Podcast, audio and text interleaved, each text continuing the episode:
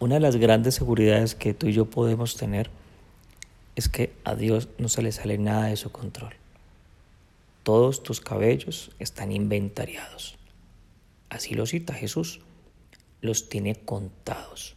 Nada para Él es sorpresa. Vamos a continuar entonces con lo que estamos estudiando, pues las señales antes del fin. Concluíamos en el episodio anterior eh, que la señal inequívoca, la señal para que llegue el fin y que no se ha cumplido, es que se predique el nombre de Jesús a toda nación. Así estamos estudiando Mateo capítulo 24 y nos quedamos en el versículo 14. Vendrá el fin. ¿Cuándo vendrá el fin? Cuando se predique a toda la nación, a todo el mundo de Jesucristo. Cuando se predique que Dios hizo los cielos y la tierra. Cuando se predique que Dios tiene un plan de salvación. Cuando se predique que Cristo murió y resucitó y que pagó por todos tus pecados. Y si tú le recibes en tu corazón, tú tienes pase directo al reino de los cielos. Se necesita que se predique esto. Cuando todos en el mundo entero sea predicado este evangelio, Jesucristo vendrá, será el fin.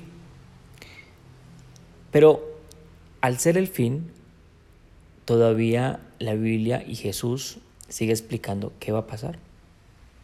Quiero pedirte entonces que me acompañes a Mateo 24. Ya tenemos las señales antes del fin. Ahora miremos cuál es el inicio del fin. Mateo 24, versículo entonces número 15, dice lo siguiente. Por tanto, cuando veáis en el lugar santo la abominación desoladora de que habló el profeta Daniel, el que lee entiende entre paréntesis. Jesús cita, el escrito está, el Antiguo Testamento, un libro de la Biblia llamado Daniel. De hecho, eh, quiero decirte que este libro de la Biblia cautivó a nada más y nada menos que a Isaac Newton. Isaac Newton, eh, sí, el de la gravedad, sí, claro, la ley gravitacional, de las fuerzas de Newton, claro que sí. Él escribió un libro llamado Los comentarios del libro de Daniel. Ahí doy esa recomendación. Era un hombre, este hombre de ciencia, este hombre fue un hombre que se inspiró en la palabra de Dios para todos los grandes descubrimientos que él desarrolló.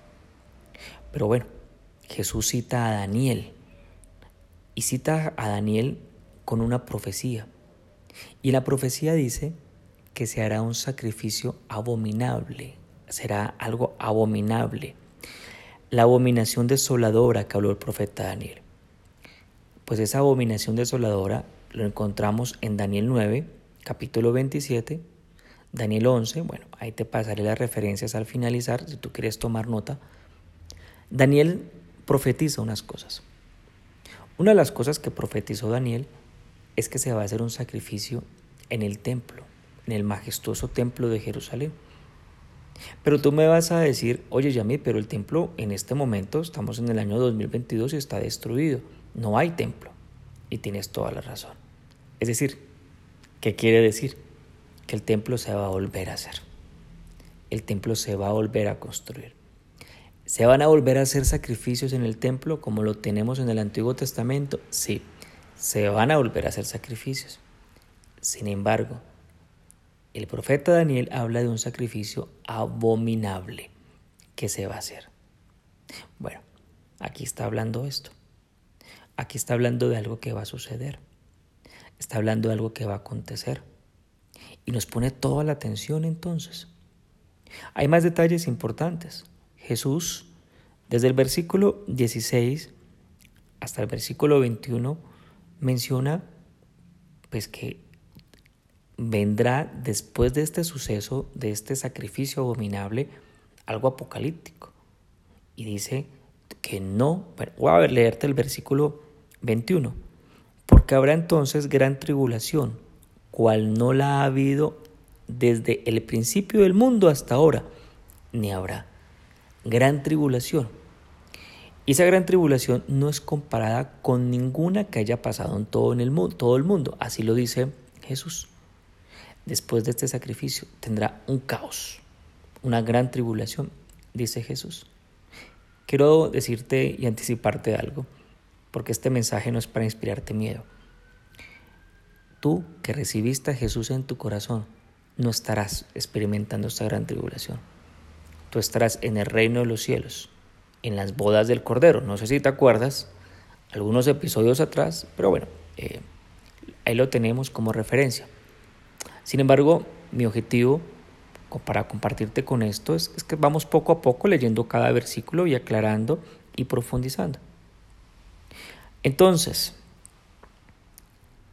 Jesús aquí, de manera muy puntual, dice, ¿qué va a pasar? Él lo conoce muy bien. ¿Te acuerdas cómo iniciamos este episodio? Nada se le sale de su control. Él lo tiene clarísimo, tremendamente claro. Ahora, ¿para qué nos sirve a nosotros entender todo esto?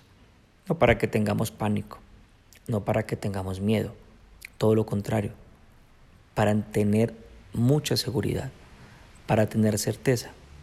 ¿Certeza de qué? Que Dios tiene un plan. A Él no se le escapa nada de las manos.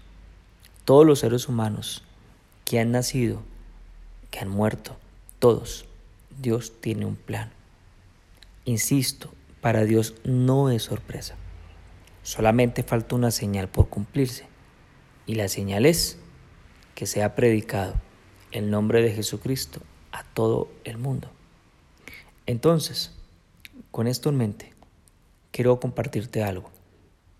Y es algo que muy seguramente tú puedes hoy experimentar. Puedes experimentarlo frustraciones porque no puedes o no ves lo que tú quisieras ver. Porque no estás bien, algo pasó, qué sé yo. Y es ahí donde tú tienes que pensar un momento. ¿Le pongo atención a este problema que es temporal? Y porque este problema es temporal, tal vez me canso, tal vez me desespero, me abrumo y tal vez termine yo haciendo algo que no está bien, porque me llené de impaciencia. Tal vez haga algo o tome decisiones apresuradas por esto temporal. Pero yo quiero que tú tengas una seguridad. Y es que esto no se le sale de las manos de Dios. Nada.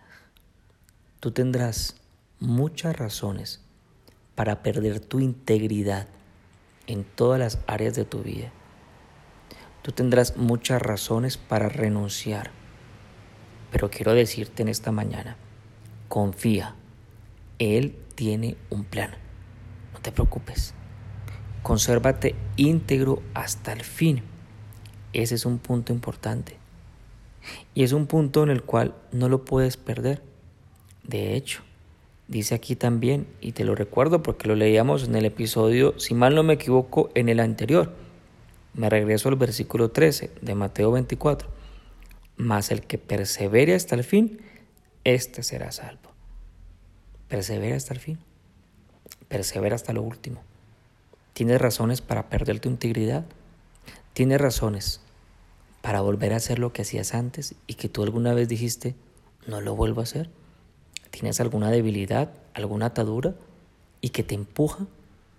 Pues piensa que esa es temporal porque hay un plan. No pierdas tu integridad. Sigue adelante. Mañana entonces seguiremos compartiendo. ¿Qué continuará? ¿Qué pasará más? ¿Qué viene aquí con todo esto tan especial? ¿Qué seguirá entonces en esto que nos está enseñando y que Jesús cita al profeta de Daniel? Bueno, te dije que te iba las referencias, ¿no? Daniel 9:27, Daniel 11:31 y Daniel 12:11 ahí puedes tomar la referencia para que si lo quieres profundizar un poco más. Mañana, en el próximo episodio, seguiremos compartiendo entonces qué va a pasar durante estos tiempos que Jesús. ¿Qué pasará durante este inicio del fin? Acompáñame entonces y hagamos una oración delante de Dios en esta mañana. Te damos gracias, Padre, por esta oportunidad que nos das de poder entender en nuestra lógica, en nuestro raciocinio que nada se sale de tus manos. Eso a mí me da seguridad, dígaselo a Dios. Eso me da certeza. Sí.